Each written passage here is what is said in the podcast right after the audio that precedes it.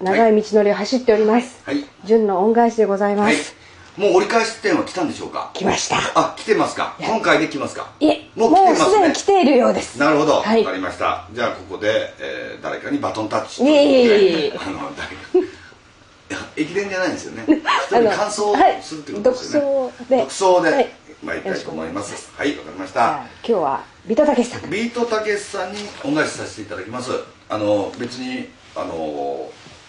あれなんですあの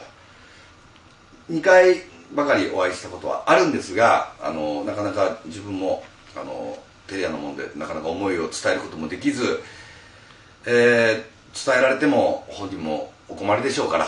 あの黙ってました。あのここのこの場を借りて、えー、と感謝させていただきたいと思います。僕あのたけしさんはあのお笑いの時も見てましたし、えー後の映画ですね。やっぱり僕映画がすごいとても好きなんでたけしさんの映画見た時に「えーその男凶暴につき」の一作目でございましたけども、えーとてもなんていうんですかね。まあ今割とこの世の中にはどんどん近代化されてですね一応近代員って呼んでるんですけども近代員はですねこういうこういう教育ママみたいなこう眼鏡かけてるキャラなんですよ僕の中ではね。近代員っていうのはいろんなとこであの日本もそうですし世界もそうですけどもどんどん近代化が進むっていうことによってまあ全ての街が似てきたりする。近代化ってなんか一瞬いいように思えるんだけども便利になったりはするけどもどんどん特徴がなくなっていくっていうことがあの欠点だと思います、えー先日中国の方に行かせてもらった時も中国も、えーあと3年かなんかでオリンピックをやるということでどんどん民家も潰されて空港も新しくなって近代になっておりました。だんだんあの本当に土着っていうんですかそれがなくなっていくということで一応土着のことをドチャックと呼んでおります。あのキャラクターはモグラのキャラクターでオーバーオール着てるんですけどドチャックって言うんです。ドチャックがですねどんどんこの世の中から追い出されてるこの昨今にですね映画界も確かにそうだったと思います。かつては三船敏郎、えー、勝新太郎というようなあのフェロモン型な人たちがですねもうドチャックドチャックっつって映画に出ておられてまあ僕らが見てた小さい頃の映画からしたらスター映画として僕は映画を見てました。今はあの誰がスターなのか分からず CG で全部ごまかしてやるっていうことであの別にスピルバーグのことを批判してるわけではございません。ターミナルがつまんなかったと。つまんない本当につまんなかったと。いうわけではございませんけども何でもあの CG でごまかしていこうということで「タイタニック」が本当につまんなかったというわけではございませんけども別に海まで CG にすることなくて出せばいいじゃないですか船ぐらい。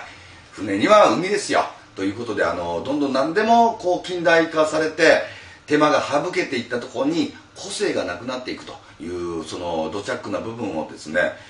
えーそのとこ凶暴につきの一作見た時にこの人はスターだと僕もうピーンと思いました。僕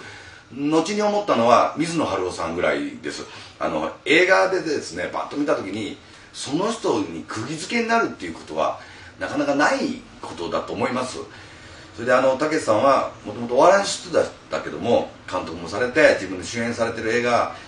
もうやっぱりあのたけしさんの映画っていうかたけしさんが見たくて見に行ってるということなんでまああの世界でも評価も受けてらっしゃるしまあ日本でも評価を受けてらっしゃるけどももっと日本でたけしさんのあの土着なあの演技とあのフェロモンをですねあのなぜ広まらないかと僕はいつも思ってます。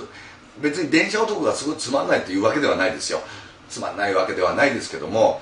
なぜザトイツとかがものすごく当たらないのかとドールズがなぜ当たらないのかと僕はとてもわからないです。この土着を大切にしてた日本なのにもかかわらず近代に毒されてどんどんあの映画がつまんなくなる中たけしさんの映画を見てまだまだ映画はいけるんだと。映画はすごいと思わせていただきました、えー本当にあのまた今後もいろんな作品を撮られるでしょうけどももう一生ついていきますんで、えーその後いつもたけしさんの映画を見て、えーとても落ち込んだりして俺は何をしてるんだろうとこんなすごい人がいるのに俺は何をしてんだと頭何かよという感じでとても落ち込ませてもらえる原因でもありますしまあそれを励みに自分もこんな小さい人間ですけどもあのまだ残りの余生一応グレート余生と呼んでるグレート余生を送っていかなきゃなんないということを、